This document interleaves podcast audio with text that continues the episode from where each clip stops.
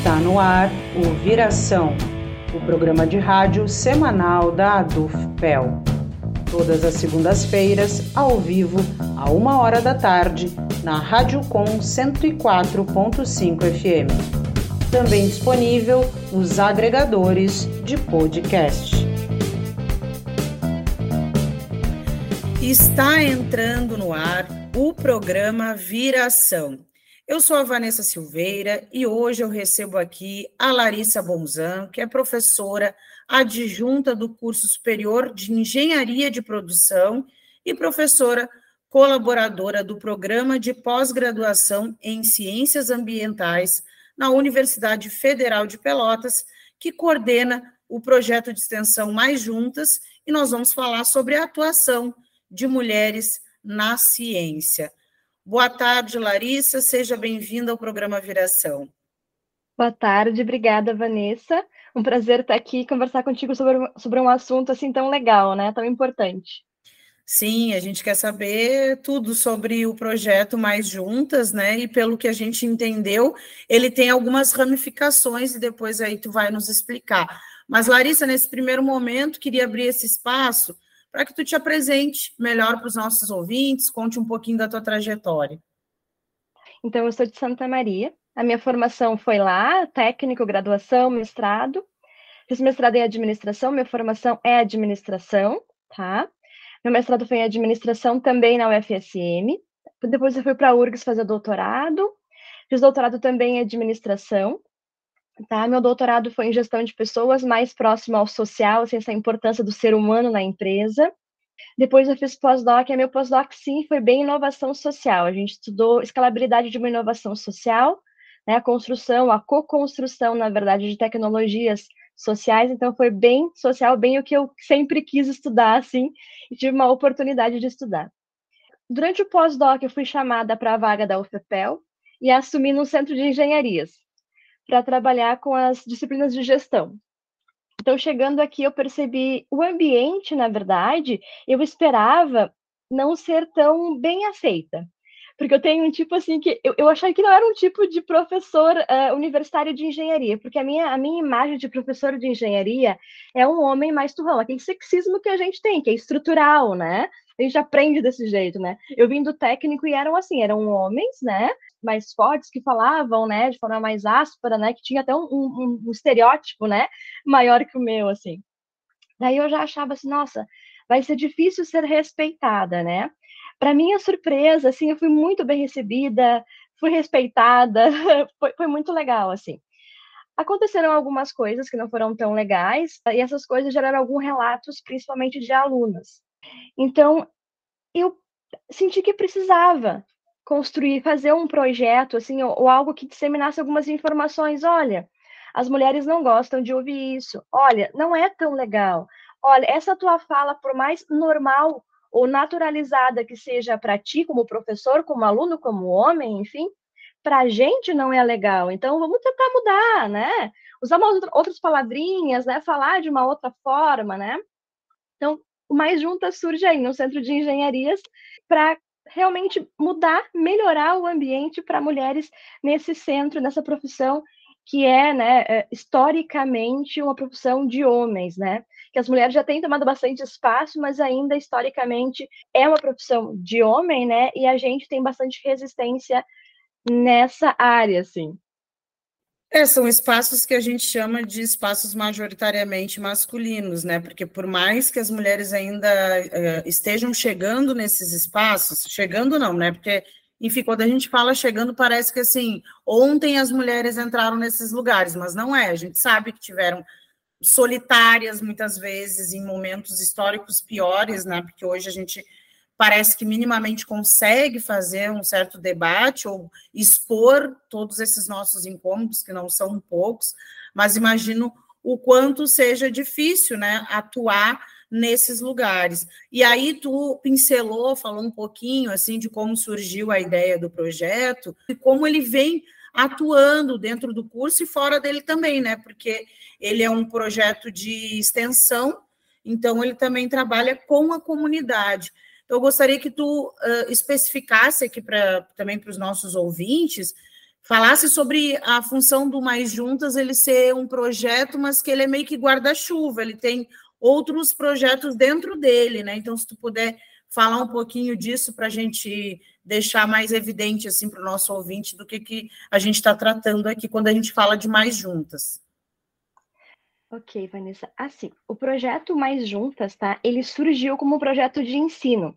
A ideia era trabalhar apenas dentro do Senge. Aí espalhar alguns cartazes, né, com palavrinhas que podiam, né, dificultar o acesso, dificultar, uh, deixar constrangido uma mulher, enfim. Aí, aos pouquinhos, né, bom, veio a pandemia, né, o, o mundo mudou, assim, e a gente percebeu que não só o Senge precisava né, dessas informações, como a UFPEL inteira. Daí a gente começou a espalhar, mas era um projeto de ensino até o iníciozinho da pandemia. Aí, a partir do, da pandemia, a gente percebeu que, né, tem lugares, tem estados que a violência de gênero aumentou 300% na pandemia, porque as mulheres estavam dentro de casa, próximas, né, sob o mesmo teto do agressor. Então, assim, aumentou a violência contra criança, contra adolescente, contra gênero, enfim, sabe? Ah, aí a gente pensou assim, bom, a gente pode fazer alguma coisa com o conhecimento que a gente tem, né? Usar a estrutura da universidade para fazer alguma coisa para a comunidade. Então, a gente começou a conversar com a Paola, do Centro de Referência à Mulher, e ela nos trouxe algumas demandas. E daí eu comecei a pesquisar também algumas outras instituições, ONGs, né, não política, mas instituições públicas, né, que pudessem trabalhar junto com a gente nisso e até privadas, né, empresas que trabalhavam com essa, com essa temática de gênero.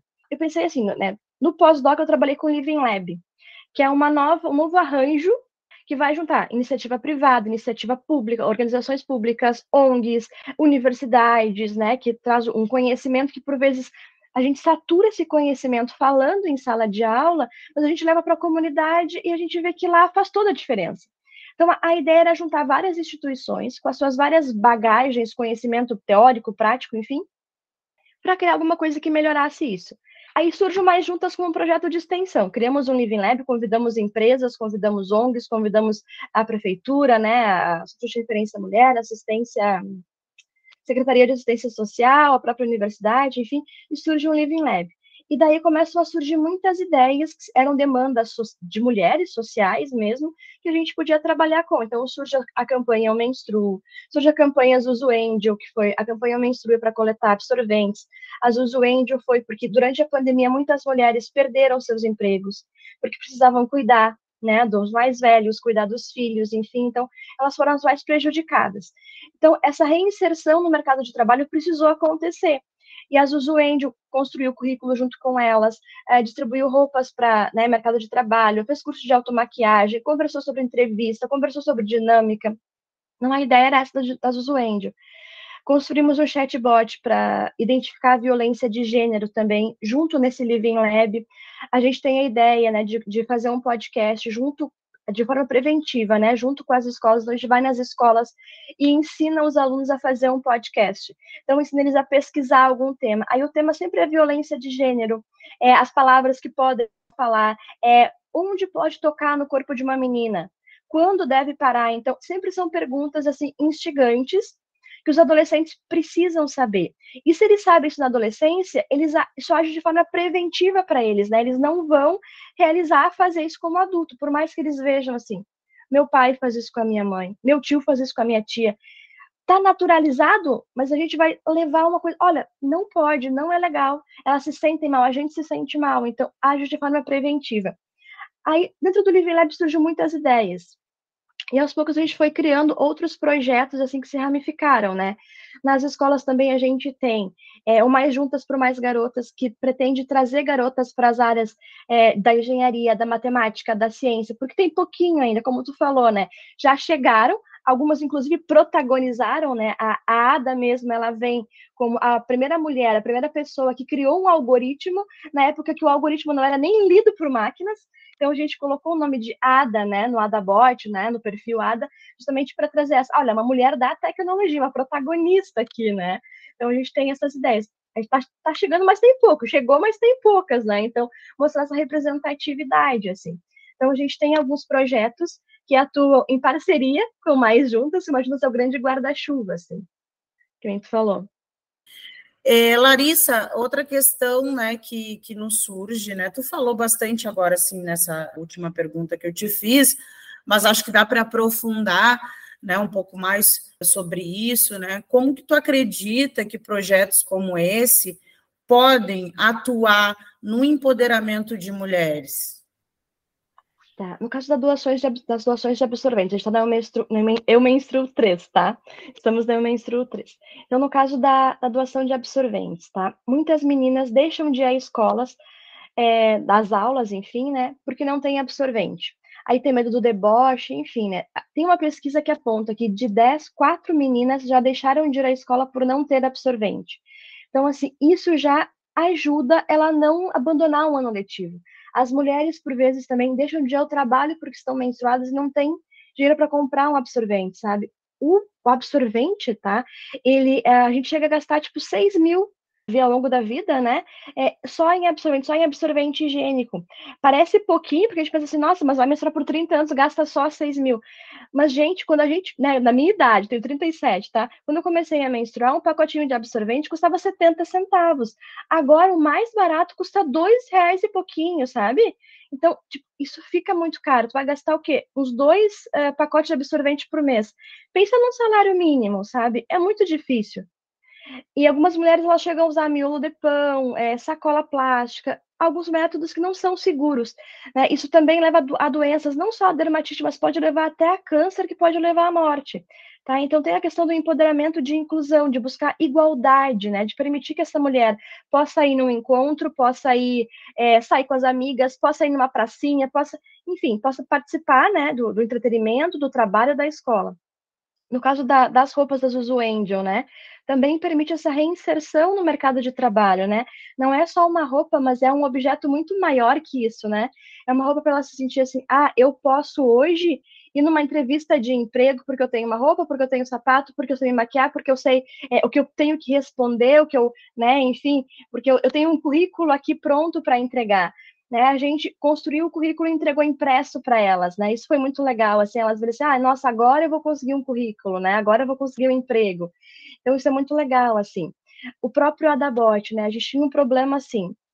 Adabot era um chatbot com algumas perguntinhas, 19 perguntinhas, que as mulheres respondiam no WhatsApp, no celular, e dizia para elas no final assim: olha, tu tá sofrendo violência de gênero, mas ainda é nível 1. Então a gente sugere que tu, né, mantenha contato com a tua rede, né, não te afaste da família, não te afaste dos amigos. Se precisar, né, os CRAS têm psicólogas, alguns CRAS têm, é, né, alguns postos têm psicóloga, o GAMP pode te ajudar, né, enfim. Aí nível 2, tá? Então nível 2 era outras pessoas que iam procurar, e nível 3 já era a polícia, né. Aí no finalzinho, assim, ainda tinha o endereço desses lugares. A gente uh, perguntou assim, né, a gente viu que é, quando uma pessoa sofre violência, uma mulher sofre violência, ela procura as gurias do centro de referência, do GAMP, né, a, a delegacia por vezes, mas ela tem muita vergonha de falar e ela só procura quando sofre violência psicológica, uh, desculpa, física ou então é, sexual, tá? São as mais graves, assim. Mas quando está sofrendo violência psicológica, por vezes ela acha que é normal, o chatbot ajudava ela a perceber que não, que não é normal, que grito não é normal, que obrigar ela a fazer alguma coisa que ela não quer na cama não é normal. Então, ela, ela já respondia ali sozinha, por vezes, porque ela tem vergonha de falar, né? Ela fala assim, ah, besteira, gritou comigo, mas é uma besteira, né? Ah, me impediu de viajar, mas é uma besteira. Né? Ah, não quer que eu trabalhe fora, mas é proteção, é ciúmes. Ah, não quer que converse com os meus amigos, é ciúmes, ele me ama. Tá? E daí esse somatório de coisinhas que ela acha que é normal, que ela acha que é ciúmes, que ela acha que é porque ele ama, dá um, um número absurdo ali que está indicando assim, olha, está sofrendo violência psicológica e já é nível 2, quase nível 3, então procura alguém, né? Abre o teu olho e tal. Então, ela consegue fazer isso sozinha.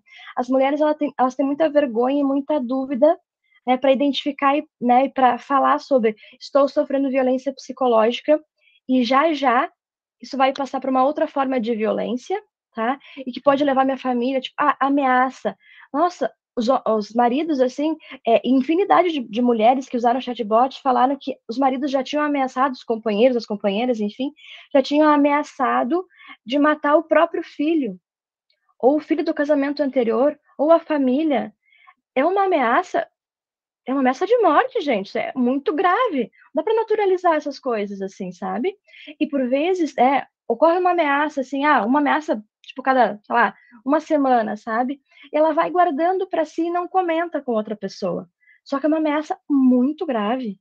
E quando ela vê no chatbot, ah, que essa, esse, esse é o nível 13, é o último nível de violência psicológica, né, ela, ela se assusta. Então, ela, se, ela abre o olho. Então, essa importância do, do, do Mais Juntas é isso, de levar esse conhecimento, talvez preventivo, é, talvez para identificar, talvez para é, conseguir um emprego, enfim, mas esse, esse, empoderamento feminino, né, de percepção, de conhecimento, de é, poder se reinserir no mercado de trabalho, de poder participar, né, dos encontros da, de família, da pracinha, do entretenimento, enfim.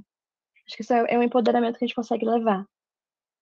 E Larissa são coisas às vezes que parecem muito simples, né, mas que fazem toda a diferença e que justamente se não são mulheres pensando para as mulheres, é, essas ações elas infelizmente não acontecem, muito porque quem não, não passa pela situação não consegue enxergar, porque a gente está falando justamente aqui de mulheres que estão passando por essa situação muitas vezes não enxergam.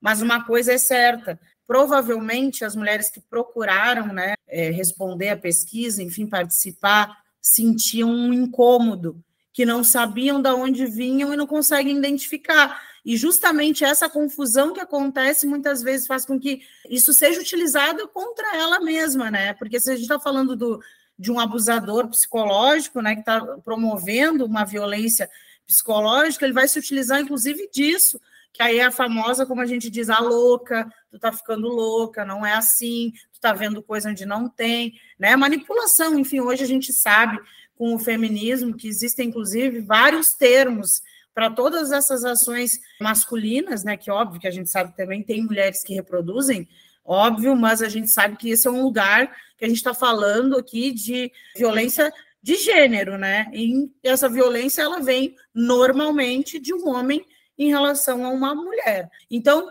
muito importante o trabalho né, que vocês vêm desenvolvendo, e nesse sentido ficou uma curiosidade se vocês já conseguem, se vocês conseguem, nesse momento, dimensionar né, essas ações todas promovidas pelo projeto até agora, quantas mulheres, mais ou menos, vocês acreditam que já atenderam né, ao longo desse tempo que vocês estão atuando? Essa é uma, é uma, boa, é uma boa pergunta, tá, Vanessa? E assim, ó, é um gap que a gente tem, uma falha que a gente tem, a gente não consegue mensurar. A gente consegue verificar assim, sabe? É, onde a gente conseguiu distribuir os absorventes e quantos a gente conseguiu coletar. Na primeira campanha foram 30 mil absorventes distribuímos, né, entregamos parte para a prefeitura, cerca de 23 mil para a prefeitura, e o restante a gente entregou para o FEPEL, para o Quilombo aqui Canto Conexão, que é aqui pertinho de casa, então, para o Dunas, então a gente sabe onde a gente entregou mas a gente, graças a Deus, conseguiu entregar muitos. Então, não sabemos quantas mulheres conseguimos atingir. Na campanha Menstruo 2, já foram cerca de 23 mil absorventes no total. Então, a gente distribuiu para as escolas, para os quilombos, para o Dunas novamente, distribuímos para o FEPEL novamente, né, casa de estudante. Então, a gente não sabe exatamente quantas foram, quantas pessoas foram atingidas, né? Distribuímos para o Café Carinho para moradores de rua também. Não conseguimos dimensionar quanto, né? Quanto às roupas. Bom, a gente não recebeu só roupas, nem só femininas, né? Recebemos masculinas e de crianças também aceitamos tudo e, né, alocamos no melhor lugar, assim, olha, Café Carinho distribuiu para roupa, roupa masculina para moradores de rua, Garagem Solidária distribuiu para crianças, é, a gente distribuiu algumas para mulheres, não, não recebemos também só roupas para mercado de trabalho, então a gente também né, deu um destino legal para essas roupas a gente não consegue ter o número de pessoas que receberam, né, que receberam, que foram beneficiadas, né.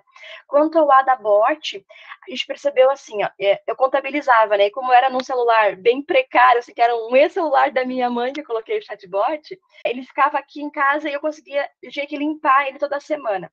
Então, assim, no comecinho do AdaBot, cerca de 70 pessoas por semana acessavam o AdaBot. Isso era bastante.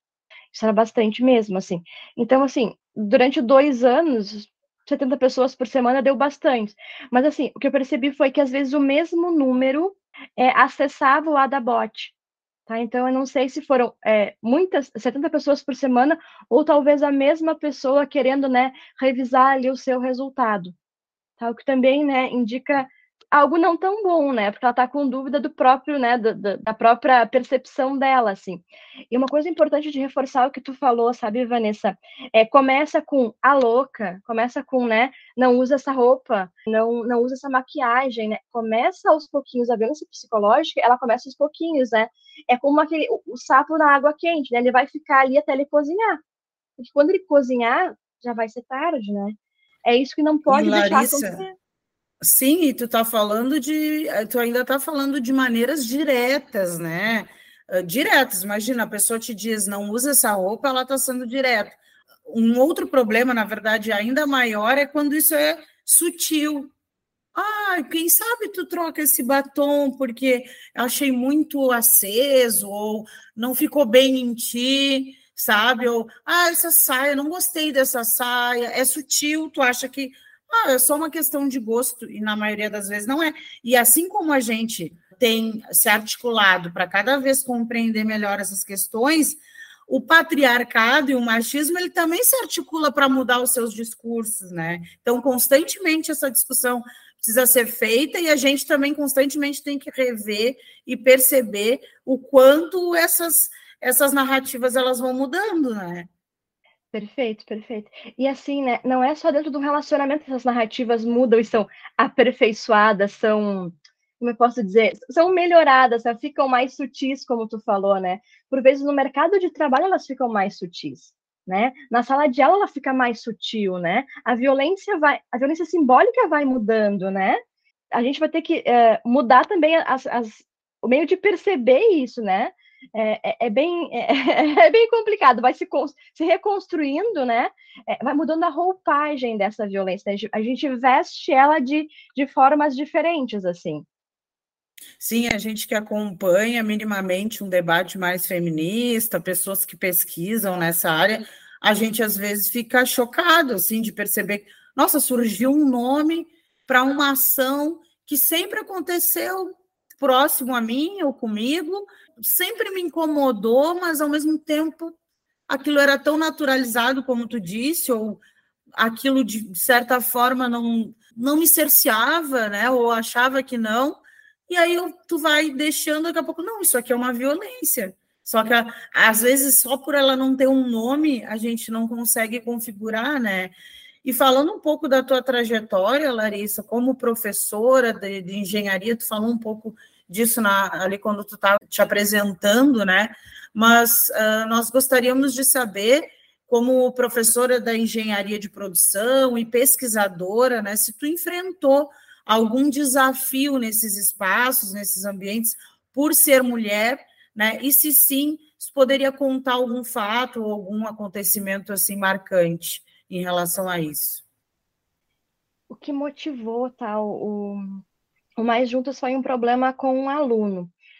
E eu lembro que na época ele inventou uma história de um relacionamento que não existiu, até porque eu já entrei na UFPEL com uns 32 anos e ele tinha uns 20. Nada contra etarismo, tá? A gente pode trabalhar com a diferença de gênero, né? Se envolver e tal. Mas é, era uma questão de aluno e professor. Eu sempre respeitei muito isso, não me envolver com aluno, né? Posso me envolver com um colega, alguma coisa assim, mas com alunos não né, por uma questão de, imagina, num prédio de engenharia com 12 engenharias, uma professora solteira se envolve com alunos, eu vou ter muita barreira depois para, né, reconquistar aquele terreno, né? A gente vive num mundo machista, tem que pensar essas coisas, assim. E daí, pelo meu machismo estrutural, que a gente, né, se, a gente se forja no mundo machista, então a gente pensa essas coisas. Ele inventou um relacionamento que não existia, e eu procurei ajuda de alguns colegas. Alguns colegas acharam que eu me preocupar com isso era uma grande besteira, porque os meninos inventavam isso, era uma coisa normal de meninos.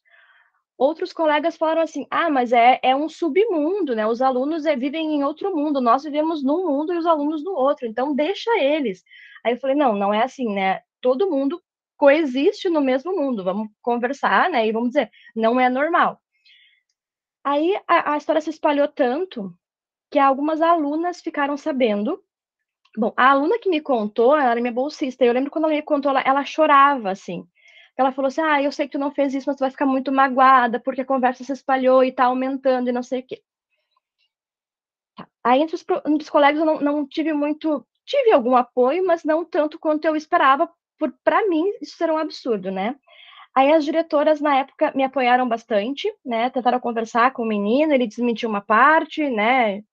Não totalmente, não como, né, como a gente esperava e tal, mas, mas uh, desmentiu uma parte. Aí começaram a vir relatos que esse menino ele fazia isso com as colegas e fazia coisas piores assim, né? Chegando até um outro tipo de violência que não só, né, essa violência psicológica, essa, essa mentira de inventar coisas, né? Extrapolando muitos limites assim. Aí, mas foi a única situação, sabe? Mas foi uma situação que me marcou e que me magoou bastante, assim cheguei a, né, a, abrir um processo contra para tentar me proteger, para tentar assim, né? Porque vai acontecer, né, daqui 10 anos, daqui 5 anos, uma professora, ah, eu vou reprovar um aluno na, numa disciplina minha na engenharia, e ele vai dizer assim, ah, reprovou porque eu não me envolvi contigo, e talvez nem use essa palavra, né? Use uma outra palavra, né? Então, pensando no futuro, né? Eu estava em estágio probatório também, né? Isso podia se virar contra mim é, como assédio sexual, alguma coisa assim. E, e foi o que eu falei, assim, tipo, não, não cheguei a dois metros do rapaz, né? E ele inventou uma história e, e, ele ramificava essa história, né? Essa história foi se virando, né? Se, se, uh, uma bola de neve entre os alunos ali. Né? E eu não tinha como desmentir, como dizer assim, não, não aconteceu. Peraí que não foi assim, sabe? E entre os colegas mesmo, assim, foi muito difícil, né? Teve relatos de alunas, né, que uh, chegaram para um professor com um vídeo, assim, uh, dizendo assim, ó, oh, colega me gravou nua, a colega tirou foto de mim nua e tal. Eu queria que tu fizesse alguma coisa a esse respeito. E, e o professor falou assim, é, quanto ao vídeo, né? Ah, eu preciso ver se o vídeo está em boa resolução, porque às vezes é um fetiche feminino, isso, não sei o quê. Gente, não é um fetiche, é uma violência. Não pode tirar foto de uma menina nua, muito menos filmar uma menina nua. Não, não se pode fazer isso, não pode filmar uma relação, não foi permitido, sabe? E daí, é, muitos alunos, muitos homens, né, disseram assim, ah, mas a gente não sabe disso. Onde tem isso escrito em lei? Eu falei, gente, vocês assistem futebol, olha o Neymar, o caso do Neymar, olha o caso do Robinho, tá, tá na TV, tá na mídia, tá na internet, tá, tem no Instagram. Vocês sabem que não pode fazer, a gente sabe que não pode fazer, né? Eh, vamos tirar isso do eu não sei, né? A gente sabe que não pode fazer. Se fere uma outra pessoa, não pode fazer. Se a pessoa disse não, bêbada ou não, não pode. Se a pessoa não está consciente para seguir adiante, não pode, para aí. A gente sabe que não pode fazer. Né? Tá muito claro já, desde a adolescência a gente sabe isso. Tá na mídia, não vai dizer que não pode, não sabe que não pode, porque não pode, né? Mas existe muitos negócios, ah, eu não sei que não pode, eu não sei que não pode fazer. Então, é, é foi a única situação que aconteceu, assim, mas, mas marcou, né? E, e surgiu mais juntos, hoje uma coisa boa disso, que foi o mais juntas, né? Sim, com toda certeza. E a gente está vendo ainda hoje esse discurso se perpetuar, né, Larissa? Agora, é, recentemente, a gente teve esse episódio no Big Brother, né? Dos meninos ali abusando e forçando uma situação. E as pessoas, tipo, ah, como assim? Mas ela estava rindo, mas ela estava achando engraçado, mas ela tá, né? É, é, como se isso respaldasse a violência que ela estava sofrendo, sendo que isso nos atinge de uma maneira em que a gente também tem um comportamento naquele momento que aparentemente está dando uma permissão, mas no final das contas é um, uma atitude do eu não sei o que fazer, sabe? Eu não sei o que fazer. Eu vou ser grosseira aqui, eu vou xingar essa pessoa, eu vou fazer um escândalo, ou eu vou, ah, sabe, tentar me esquivar de uma maneira mais cordial. E a gente sabe que essa cordialidade é um, um, um, comportamento enraizado na gente, de não enfrentamento, muitas vezes, da situação. Naquele caso ali, acredito eu, né, que ela não teria medo de sofrer uma violência, que é o que geralmente a gente tem nesses casos. Ah, se eu agir no impulso, de, de, se, eu, se eu fizer o que eu estou sentindo, que é de né, xingar essa pessoa, empurrar, eu posso sofrer uma violência física, inclusive, né? Acho que ela não estava com aquele medo, mas ao mesmo tempo a gente também, como mulher, percebe o quanto ela estava desconfortável, mesmo ela estando rindo, mesmo ela, né? Enfim, e fora isso, mesmo que ela não tivesse se sentindo desconfortável, ninguém tem o direito de invadir o corpo da outra pessoa sem o consentimento dela. Chegar e passar a mão num lugar íntimo de uma pessoa. A gente está tentando ensinar isso dentro das escolas para as crianças. Aí, homens adultos de 30 anos, de 20 anos, não saber disso, né? É um, é um absurdo tão grande que acaba que a gente fica indignado, né, Larissa? Mas é, entendi que tem um pouco a ver com isso, sim, o, esse teu relato, né? E mudando um pouco de assunto, né, deixando um pouco mais leve, a gente também queria saber se alguma mulher te inspirou, se tu teve inspiração de alguma mulher quando tu pensou em começar a construir o, o, o projeto. Ou mais de uma, né? Algumas mulheres, enfim eu acho que várias mulheres me inspiraram, sabe? É, tanto da minha família, quanto da mídia, quanto aqui de Pelotas. Estava chegando em Pelotas, né, e já ouvia muitos relatos de muitas mulheres, né? Ah, é, não tinha grana, foi para São Paulo com 20 reais e voltou uma profissional da beleza, hoje tem um salão, dois anos depois tem um salão, emprega outras mulheres. Então, é, é, ah, na pandemia o marido não podia nem que entrasse nada em casa com contaminada de Covid, porque tinha tido um transplante, alguma coisa assim, e a, e a esposa, para cuidar do marido da filha, mudou toda a vida, é, começou a dar curso de automaquiagem online, aí, de repente, hoje, dois anos depois, ou menos de dois anos depois, ela é uma grande artista que pinta quadros e tal, então, reaprendeu, se reinventou para cuidar, para fazer o que queria, para cuidar da família ou para se tornar uma grande empreendedora, enfim, então, várias mulheres, né? Aqui em Pelotas a gente tem a Cleusa Ximenes, que é uma caminhoneira, né, que é uma grande influencer né, no meio de caminhoneiros, assim, e ela tem YouTube, ela tem Instagram, se tu seguir ela no Instagram, tu vai ver que ela faz várias lives, assim, durante o dia, e tem várias pessoas acompanhando, então, tem muitas mulheres fortes aqui de Pelotas mesmo. Já dando um spoiler dos próximos, né, projetos, assim, tem tantas mulheres fortes e tantos relatos legais, assim, de mulheres de força, que a gente queria mostrar isso. É aquela estatística intuitiva do Bourdieu, né? Porque às vezes a gente vê assim, ah, mas de 20 mulheres, uma chegou à liderança, né? Mas a gente olha para o lado e pensa assim, nossa, eu posso me inspirar aqui, né, nessa pessoa que abriu um ateliê de sobrancelha, que lutou assim, né, que teve uma infância difícil, mas que agora é uma empreendedora, né? Ah, eu posso me inspirar aqui, eu também não me achei em faculdade nenhuma, mas eu posso me inspirar na pessoa que começou cinco, seis faculdades, não acabou nenhuma e hoje tem um ateliê de artes, alguma coisa assim, sabe? E tá aqui do meu lado, eu posso conversar com ela, né? Então a gente pretende criar um livro de princesas do sul, de mulheres pelotenses, desmistificando essa essa ideia de princesa como princesinha, né, como dolar, como, né, dócil, enfim, né, é, mas de mulheres, de princesas do sul mesmo, de Pelotas, aqui mulheres pelotenses. Então a gente pretende criar um livro, né, a gente está juntando aí algumas mulheres é, com esses relatos, assim, né, impressionantes para a gente se inspirar. Então, acho que várias mulheres inspiraram, assim, né, da minha família, da mídia, de Pelotas, da amigas, enfim, várias mulheres fortes, tá? Mulheres que, tipo, saíram de relacionamentos de anos porque é, acharam que ou não era aquilo que elas queriam, ou identificaram, perceberam que sim, estavam sofrendo violência, sabe? Então, é, foram várias, várias formas de inspirar, assim. Então, várias mulheres me inspiraram de diferentes formas.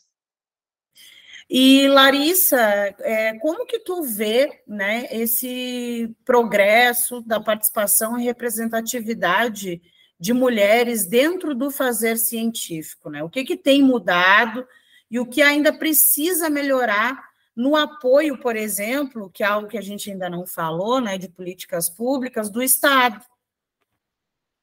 Incentivo, assim, nesse sentido, né, de trazer as mulheres para.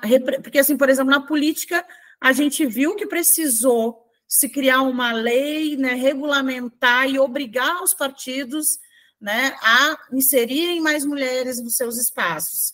Né? Mas dentro das universidades, e muito menos em relação a cursos específicos, a gente, pelo menos eu, não tenho conhecimento de. Existe um incentivo por, parte do Estado, por exemplo, para incentivar essas mulheres a ocuparem esses cursos majoritariamente masculinos?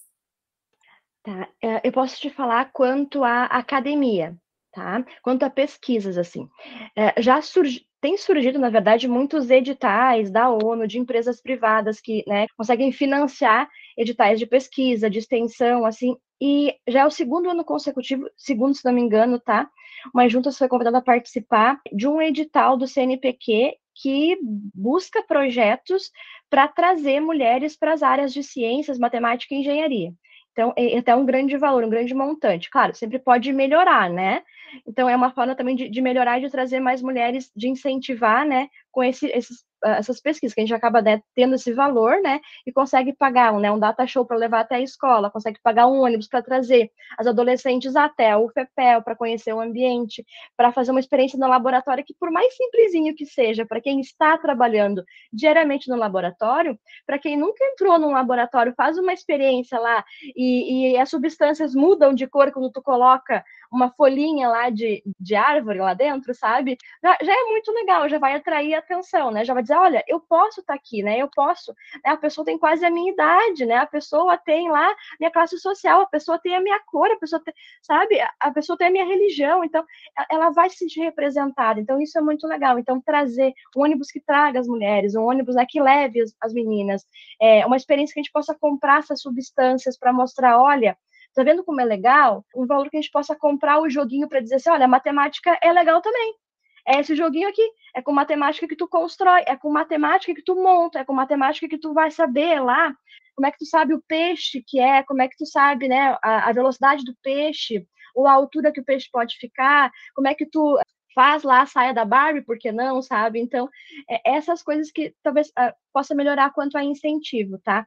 Já tem algumas coisas, desde lá 2000 e alguma coisa, já existem muitos, muitos não, já existem editais, tá? Alguns editais, é, que ajudam tanto na pesquisa, quanto no ensino, quanto na extensão, que com esse valor a gente realmente, né, consegue, a universidade consegue pegar através de projetos esse valor, né, e realizar esses projetos junto com as meninas para trazer para a universidade, para melhorar a violência de gênero, enfim, né, diminuir a violência de gênero. A gente consegue ver esses editais assim sempre pode ter mais, né? Para outras áreas, inclusive, com a temática, puxando a temática gênero. Dá para a gente mudar e adaptar, né, para facilitar isso, tá? é, mas já tem alguns editais. Dentro da universidade, é, a gente vê assim, até mesmo, né, não só na universidade UFPEL, mas em outras universidades, IFES, eu participo de banca de qualificação de mestrado, né, ou até de defesa. E daí, pela temática, me chamam para algumas bancas. E recentemente eu participei de um trabalho, tá, que falava sobre, é, sobre a dificuldade, né, de mulheres se tornarem gestoras. E a própria Isabela, da reitora da universidade aqui, ela trabalha, né? Ela, ela vai em muitas, muitos eventos, né? E divulga muitos eventos que falam sobre isso. Ela é convidada a participar, né? De mulheres, eventos de mulheres gestoras das universidades, institutos federais e tal. Nessa dissertação em especial, tá? Falou várias coisas, falou é, e pôde, pôde identificar algumas coisas, né? Que a gente por vezes vê na, nas empresas privadas e a gente pode ver também nas empresas públicas, nas universidades, tá? Então, são mais, talvez, dificuldades das mulheres, tá? Então, quanto ao etarismo, né, já que a gente falou na, na outra pergunta, tá? Por exemplo, assim, ah, é um etarismo reverso, tá? Se na empresa privada tu é vista, tu, tu entra novinha, né, e não consegue é, ascender de cargo, porque as pessoas acham que por tu ser novinha, tu não sabe a tua função, tu não sabe te comportar, tu não sabe, tu pode ter filhos, tu pode engravidar, né, que é uma outra barreira que as mulheres têm, ah, por poder engravidar, então eu não vou te ascender de cargo, ou não vou te colocar num cargo que possa viajar, enfim, né? É, nas universidades, nas instituições públicas, acontece o inverso. Por tu ser muito velha, por tu assumir teus cabelos brancos, por tu ter um pouco mais de peso, por tu não te vestir como uma mulher, no caso ali era por uh, assumir os cabelos brancos, ter assumido os cabelos brancos, não usar maquiagem e não se vestir como uma mulher. Então, ela não servia para assumir um cargo de liderança porque ela não representava as mulheres para aquele cargo. E isso me, me saltou aos olhos. Mas também tinha coisas legais, do tipo assim, ah, eu só sou, eu só é, consegui me manter no cargo de liderança, uma mulher, uma entrevistada falou, porque eu tive outras mulheres que se solidarizaram comigo e falaram assim: não, a gente senta junto e eu te ensino se tu não sabe fazer. Não, eu tô aqui para te apoiar, eu tô aqui porque tu me representa. Então, teve coisas ruins que a gente identificou, mas teve coisas muito boas que a, que a mestranda identificou, sabe? Que foi muito legal. Então, acho que esse incentivo vai muito do meio, né? E eu acho que, que a sororidade, assim, outras mulheres, cabem as outras mulheres também ajudar. Então, ah, a Vanessa ascendeu a um cargo de liderança. É, talvez ela precise, sei lá, ela precisa de ajuda para alguma coisa. Nossa, eu posso ajudar, então vamos lá, sabe? Vamos todo mundo, vamos ajudar. Então, falta talvez isso nas mulheres também, né? A gente assumir. Talvez o sistema vá demorar um pouquinho para mudar, sabe? mas a gente ainda pode né, é, começar antes do sistema, mostrar como é que se faz, sabe? Eu acho que é por aí. Então, tem bons exemplos de, de esse apoio que as mulheres tiveram na instituição pública. Então, talvez esse apoio não venha tanto do sistema ou tanto da política nesse momento, mas ele existe informalmente, tá, dentro das organizações, assim. Isso a gente pode perceber. Sim, com certeza, como tu deu exemplo, né? Inclusive, professoras no, na própria rede pública, a gente vê muito esse tipo de coisa acontecer, né? De ideias que as professoras tiveram, projetos que elas criaram ali dentro da escola, justamente para incentivar, né? Que as mulheres entendam, desde meninas, que o lugar delas é onde elas quiserem, que não é porque aquele espaço é majoritariamente masculino, e que a gente sabe das dificuldades que vai encontrar estando ali, muitas vezes vai se sentir mais exausta do que o normal, justamente por ter que estar, tá, ao mesmo tempo que desenvolvendo teu trabalho, combatendo, né, alguns comportamentos, mas se é da vontade dela, aquele lugar ele precisa ser um espaço que esteja aberto, né, a receber é, também as mulheres, né, Larissa.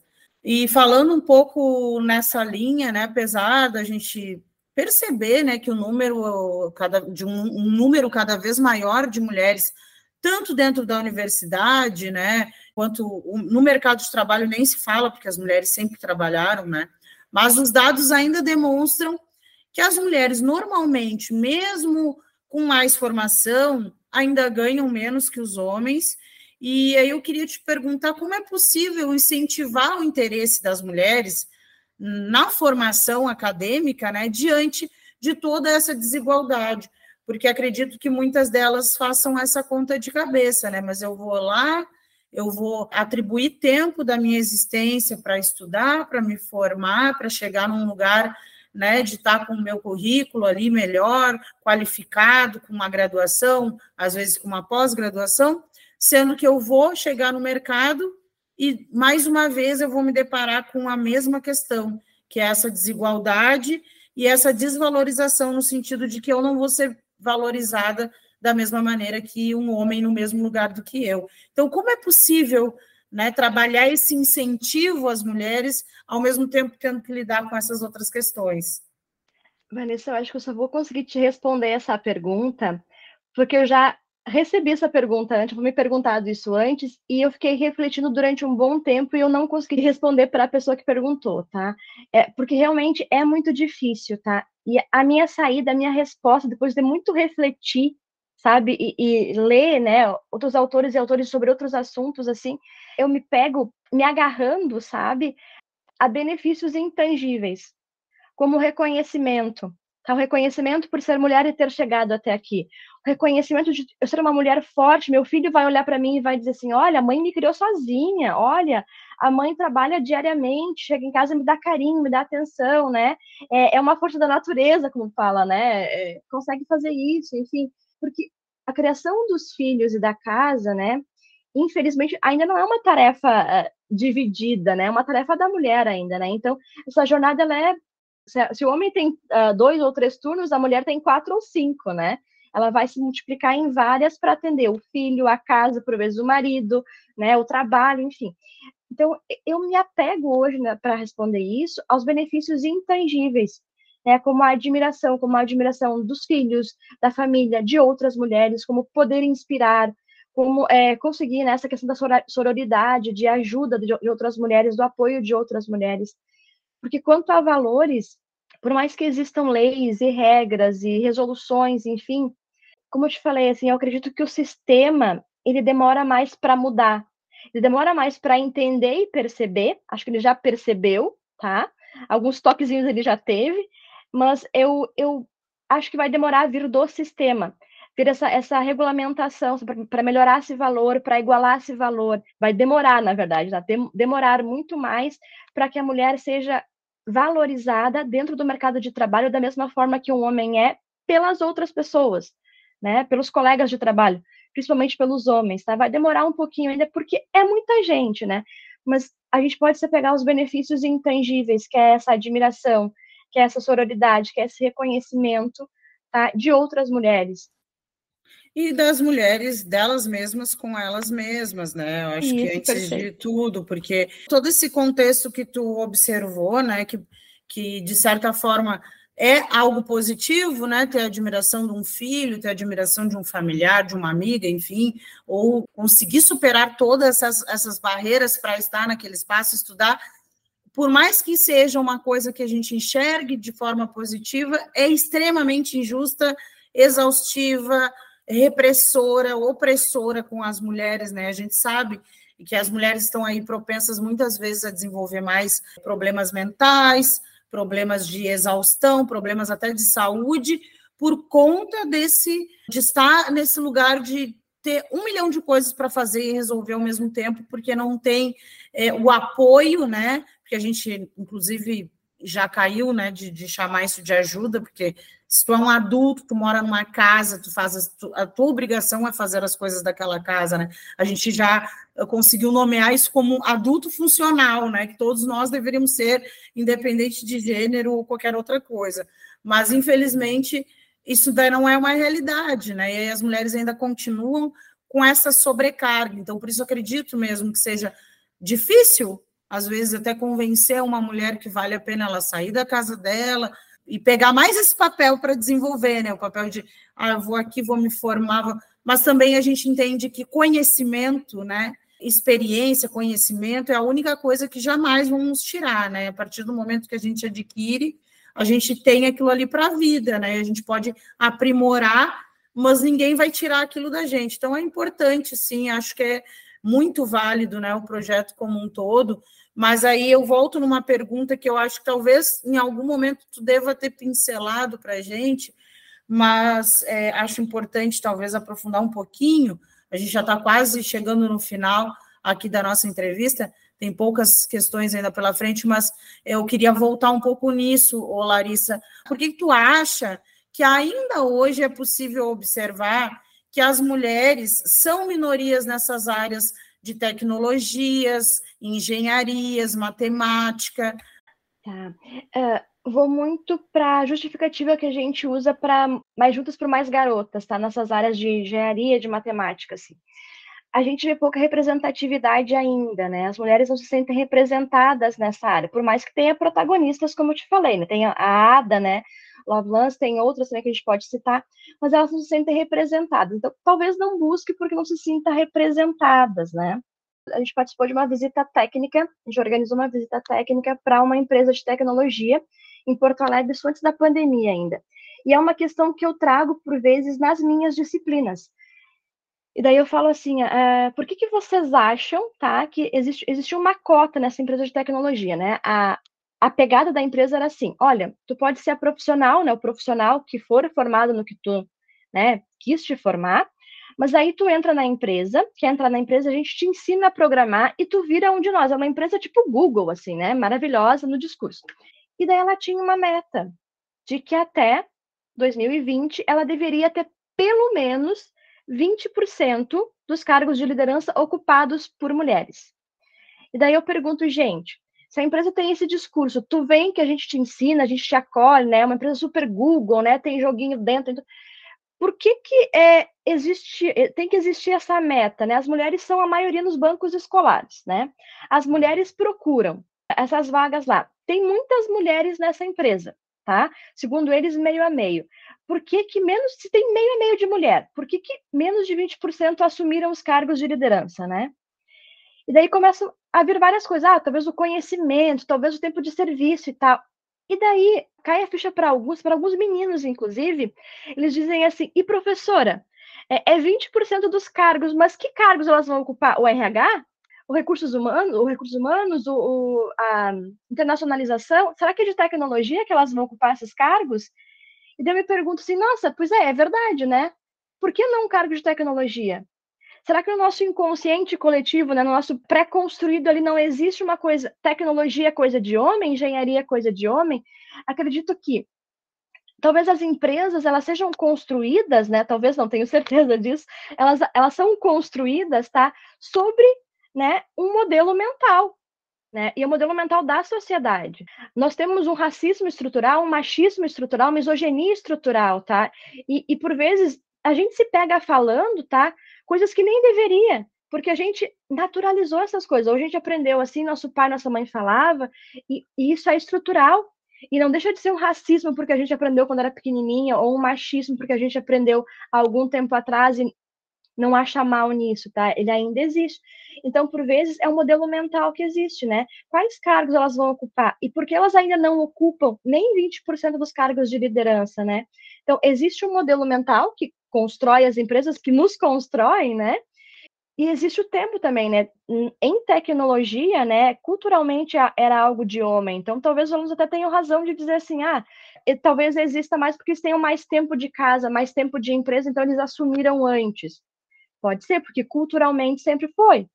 Pode ser, tá? Mas a questão de cair a ficha de pergunta, e quais cargos essas mulheres vão ocupar? Né, o de recursos humanos, que é para trabalhar com seres humanos, daí geralmente é o mais sensível, é o do marketing, né, porque tem aquela coisa, ai, mulher faz mais marketing, mulher é, vai para rede social, né, ah, tem livros que dizem assim, ah, a diferença de cargo de liderança de homem para mulher, tá? Ah, o homem, numa reunião, ele é mais formal, a mulher fica batendo caneta, a mulher é mais expansiva com os braços, a mulher é, vai de salto, não pode ficar de pé muito tempo.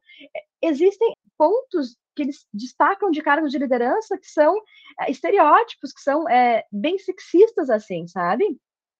Essa conta não bate, né, Larissa? Porque se a gente está num contexto, claro, aí a gente está analisando um contexto atual, né? De que hoje é uma maioria de mulheres dentro do, das, das universidades, enfim, por que, que elas ainda não estão ocupando esses espaços de liderança dentro das empresas? E por que, que muitas vezes elas nem conseguem um emprego nessas empresas, né? Enfim, ou, ou trabalham às vezes a vida inteira dentro dessas empresas e não conseguem ascender, ou estão nessas empresas em cargos de liderança, mas ganham menos que os homens. Então, várias questões aí que a gente precisa resolver, né? Ou precisa caminhar para resolver, para diminuir essa, essa desigualdade. E falando em aumento da desigualdade, né, ô Larissa, nos últimos anos, a gente percebe né, que ocorreu uma série de cortes de recursos nas áreas da ciência e da tecnologia, como, por exemplo, em bolsas do CNPq. Esses cortes podem constituir um peso maior para as mulheres, que muitas vezes lidam com a sobrecarga e são obrigadas a conciliar trabalho, estudo, casa. Como que tu observou isso dentro da universidade, né? Tu que trabalha com pesquisa, trabalha com, com projetos, enfim.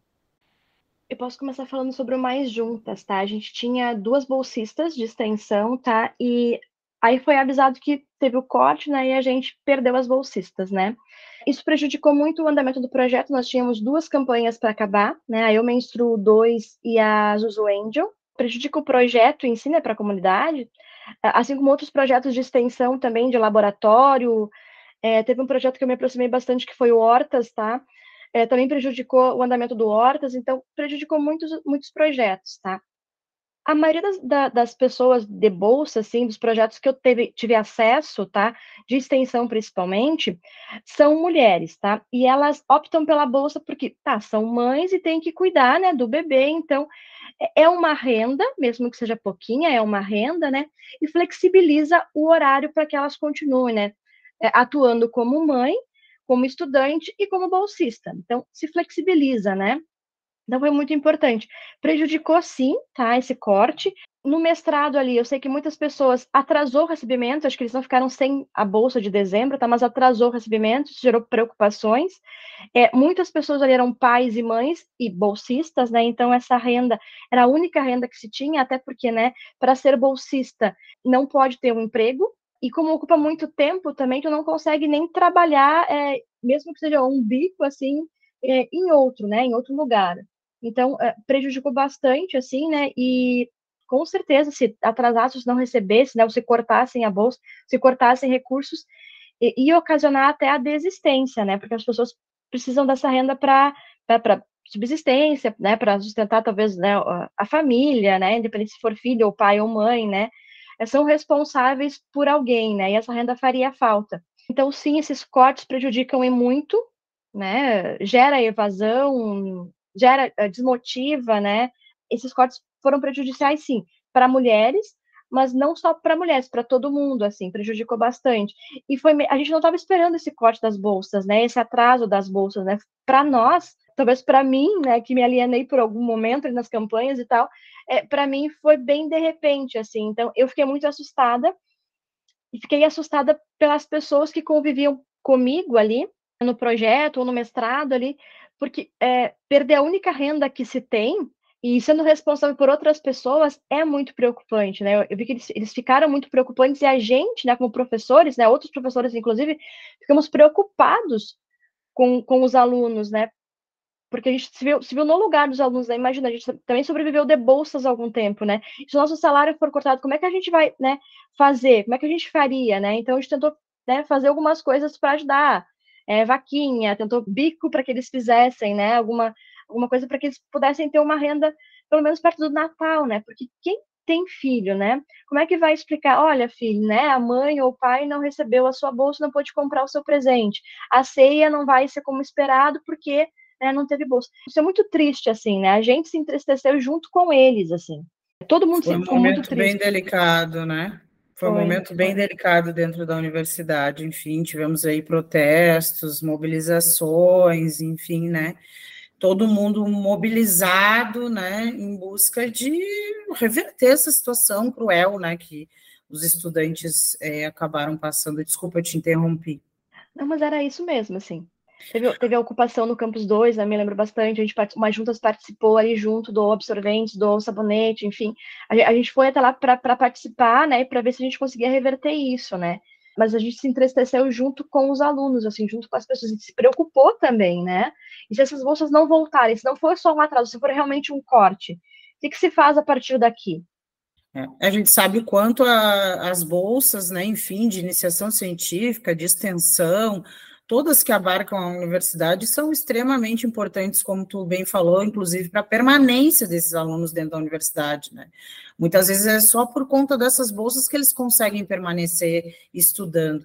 Mas para ir finalizando, então, Larissa, a nossa entrevista, eu queria que tu falasse um pouco de quais são as perspectivas do projeto para esse ano de 2023, né? Quem quiser conhecer mais sobre o que o projeto desenvolve, ou, ou que quiser participar, colaborar de alguma maneira, onde deve procurar, enfim, essas informações mais básicas, assim. Tá, Vanessa, assim, ó. A gente alimenta com bastante frequência o Instagram do projeto, né?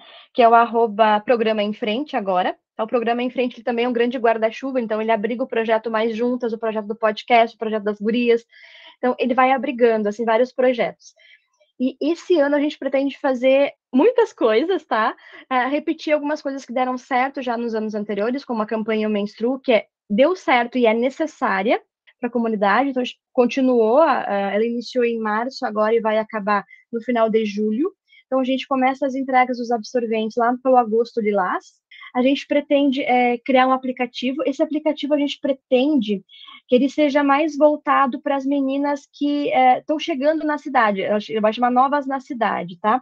É um aplicativo que ele vai trazer informações sobre, ah, é seguro pegar carona, é seguro pegar Uber, é, é seguro andar em tal rua de noite, qual o melhor barzinho, sabe? Então, elas vai ter essas informações, né, essas rotas perigosas para as meninas e tal, muitas informações, mas vai também ter um espaço para que elas possam se falar, tipo um chatzinho.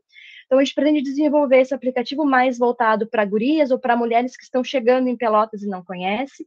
A gente pretende aprimorar o Adabot, né, colocar mais algumas perguntinhas, facilitar ali o acesso do Adabot. Hoje ele já é por, por WhatsApp, né, que quando tem um pré-pago, né, o WhatsApp e Facebook é o que continua gratuito, né? Então, a gente pretende aprimorar e deixar ele mais levezinho ainda, mais curtinho, tá? O Adabot pretende aprimorar o Adabot, então, criar esse novo aplicativo. A gente percebeu também, e não só dentro da engenharia, tá, mas dentro das dos outros cursos universitários também, outras instituições e até fundamental e médio, assim, a gente percebeu muitas denúncias de violência de gênero, né? Os alunos procuram a gente, me procuram bastante por causa do Mais Juntas, então, e a todos os níveis, tá? É graduação, mestrado, doutorado, eles procuram para fazer denúncias, né? E a gente não tem uma cartilha ou uma orientação, o professor não tem essa cartilha, essa orientação de como deve reagir frente à denúncia. Eu devo abraçar o aluno que já sofreu uma violência, ele não vai se sentir invadido, né? Como é que eu devo reagir? Eu devo tocar, não devo tocar? Eu devo falar o quê? O que, que eu oriento? Eu digo assim, tem que ir para a praia, aqui na UFPEL, eu digo, tem que ir para a delegacia, tem que ir para o Centro de Referência Mulher.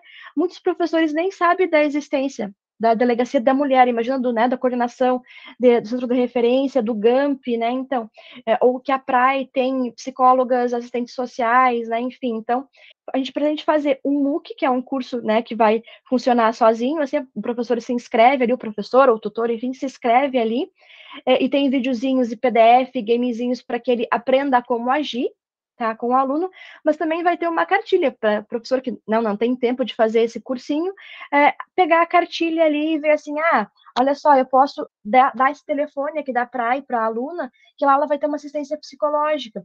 Ah, tem uma assistência jurídica na universidade também. Ah, esse telefone aqui vai atender ela de tal a tal hora. Vou passar para ela. Ah, eu devo, eu devo ouvir, eu devo acolher mas se ela sofrer uma violência física, eu devo evitar tocar, evitar chegar muito perto. Então, vai ter todo uma, uma, um suporte quanto ao comportamento do professor, que a gente precisa muito, né? Principalmente assim, eu sou uma área mais de humanas, a minha formação foi mais administração, então eu tenho uma formação, uma pegada mais humana, assim. Mas eu imagino alguns colegas da matemática, da engenharia, que são áreas mais duras, que não tem essa conversa né, entre professores e alunos, assim, por vezes, né? Tendo que acolher essas pessoas, como é que faz, né? Como é que reage, né? Vai querer tocar? Vai... Então, essas questões, assim, ó, tem o, a questão do comportamento, de se toca, se aproxima, se não, e a questão de, de qual orientação dá, tá? Olha, isso é uma violência psicológica, reage dessa forma, isso é uma violência física, já vai aqui, sabe? Então, essa cartilhazinha e esse MOOC que a gente vai desenvolver, tá? Tem também livros, é um livro com as ações do Mais Juntas, né, das ações passadas do Mais Juntos, que vai ter uma, uma orientação metodológica, a gente usou design sprint, a gente usou Scrum, então, como é que se usa esses métodos para gerar tecnologia social, né, e co-criar tecnologia social para a sociedade, né, uma tecnologia que é gratuita e sustentável, assim, para a sociedade, sabe? Então, tem algumas, algumas atividades que estão sendo desenvolvidas, assim. Tem o livro das mulheres, né, das princesas do sul. A princípio tá esse nome, a gente pode mudar ainda, não sabe, né? Mas assim, das mulheres pelotenses assim que foram, né, que mostraram a superação e que podem nos, nos inspirar, né? Tem algumas pequenas ações também, alguns eventos, né? A gente pretende, para lançar esse livro, a gente pretende fazer uma série de podcasts com essas mulheres que vão participar do livro, ou até mesmo um evento que vai juntar né, uma roda de conversas das mulheres durante um dia, uma tarde, enfim, uma noite. Então, a gente, a gente pretende fazer pequenas ações, assim. Então quer dizer que 2023 já tem muita coisa, mas também tá, é, continua sendo pensado aí por vocês, né? Porque ações em prol aí das mulheres não, não faltam, né, Ô, Larissa, para serem feitas, né? A gente sabe o quanto necessita desse tipo de iniciativa, e eu queria muito te agradecer pela entrevista, pela tua disponibilidade de ter estado aqui conosco hoje no programa Viração. Eu ouvi, então, repetindo aqui para os nossos ouvintes, a Larissa Bonzan, que é professora adjunta do curso superior de engenharia de produção e também professora colaboradora do programa de pós-graduação em ciências ambientais da Universidade Federal de Pelotas, que coordena o projeto de extensão Mais Juntas. E a gente conversou, então, um pouco sobre a atuação das mulheres na ciência e todas as outras iniciativas né, desse projeto Mais Juntas aqui na Universidade Federal de Pelotas. Muito obrigado, Larissa. Espero que em outra oportunidade a gente possa estar repetindo, conversando sobre outros projetos aí dentro do Mais Juntas. Obrigada, Vanessa. Eu que agradeço. Tá? É sempre muito bom a gente né, falar sobre isso, é um assunto muito importante ainda, e acredito que vai continuar sendo por algum tempo, né, devido às conquistas, também as dificuldades nessas, nessas conquistas né, das mulheres. Então é muito bom falar sobre isso. O Mais Juntas, o programa em frente sempre de portas abertas para a comunidade, né, é, para gravação de podcast, enfim, então eu que agradeço essa divulgação, tá? E é sempre bom conversar, foi um prazer te conhecer. Obrigada. Obrigada, abraço, até uma próxima oportunidade e uma boa tarde para ti. Obrigada igualmente. O Viração é o programa de rádio semanal da Associação de Docentes da UFPEL, a ADUFPEL, seção sindical do Andes Sindicato Nacional. O programa é apresentado todas as segundas-feiras, uma da tarde, na Rádio Com 104.5 FM. Você também pode ouvir o Viração a qualquer hora nos agregadores de podcast e no site da Dufpel. O programa de hoje foi apresentado pela jornalista Vanessa Silveira e editado por Gabriela Vensky. A coordenação é do professor Luiz Henrique Chu, vice-presidente da DUFPEL. A música que você está escutando é Welcome to the Show de Kevin MacLeod, uma trilha de direito livre disponível em filmemusic.io. Para mais notícias, acesse adufpel.org.br e arroba adufpel no Instagram, Twitter e Facebook. Se tiver alguma sugestão de pauta, escreva para imprensa@adufpel.org.br. Agradecemos a audiência e até mais.